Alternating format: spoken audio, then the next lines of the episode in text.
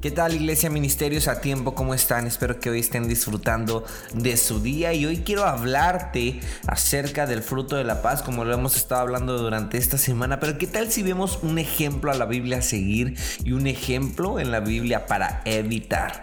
Entonces el, ejemplo que debemos de seguir, eh, te lo voy a leer, tú lo puedes encontrar ahí en Génesis este, 13, vas a encontrar esa historia, pero déjame te explico acerca de ella. Fíjate que aquí es un gran ejemplo de cómo nosotros podemos encontrar y hacer la paz. Y fíjate en la historia de Abraham, cuyo nombre fue cambiado ya después más tarde que se lo cambiaron a Abraham y su sobrino Lot, los dos estaban viajando juntos, pero sus, sus posesiones fueron tan grandes Dice la Biblia que sus pastores empezaron a tener altercados y peleas por las tierras. Entonces Abraham vino a Lot y le dijo, fíjate, no haya ahora altercado entre, entre dos, entre mis pastores y los tuyos, porque somos hermanos. No, no, no está toda la tierra delante de ti, le pregunta. Yo te ruego que te apartes de mí. Si fueres a la mano izquierda, yo iré a la derecha. Y si tú a la derecha, yo iré a la izquierda. Entonces, en vez de permitir que la ira se, se, acrecentara y surgiera las acusaciones entre ellos y dijeran, no, es que todo esto es mío, no, es que eh, la derecha me tocó y yo me voy a quedar con la derecha, o, ese tipo de, confrontaciones que tuvieran, eh, lo que hizo Abraham es que enfrentó con calma la situación e hizo una sugerencia, dejándole a Lot la opción de escoger. Su ejemplo aquí muestra que hacer la paz puede requerir que sacrifiquemos nosotros nuestra comodidad, nuestras posesiones, nuestra preferencia personal pero Dios bendijo a ellos, los bendijo los resultados de los esfuerzos de Abraham por la paz y los registró como un ejemplo para nosotros. Procurad la paz, nosotros procuremos la paz.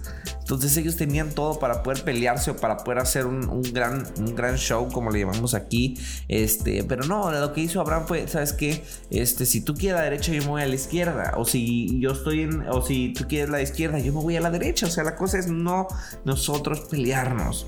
Y ahora sí te va un ejemplo, el cual debemos evitar. Y se encuentra esta, esta historia en Primera de Reyes 2. Y déjame decirte, dice la historia, eh, de, es, la historia, perdón, de Joab, que es un gran ejemplo de una falta de paz. Él era el general del ejército del rey David y se volvió infame por su rudeza y por ir más allá de lo que el rey le ordenaba, de una forma muy, pero muy violenta. Entonces Joab se, le, se, se las arregló para matar de una forma cobarde a otros líderes militares, así como Absalón, el hijo rebelde de David, todo esto sin la aprobación del rey. Y de hecho David eventualmente dio órdenes para castigar a Joab por la violencia que él tenía. Pero David le dijo a su hijo Salomón, ya sabes tú lo que me ha hecho Joab, hijo de, Sar de Sarbía.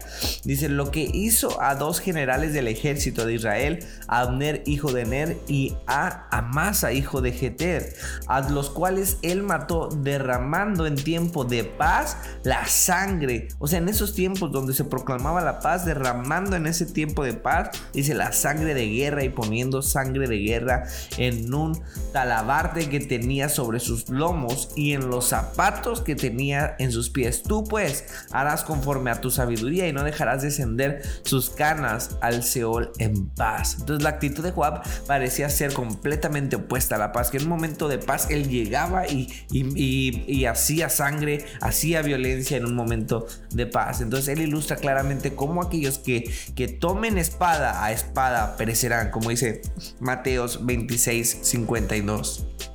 Entonces, entonces me gustaría cerrar con un cuestionario para ti, para que te lo puedas llevar en tu corazón y, mañana poder darle continuidad. Pero el cuestionario para ti acerca de la paz sería, ¿estás creciendo en el fruto de la paz?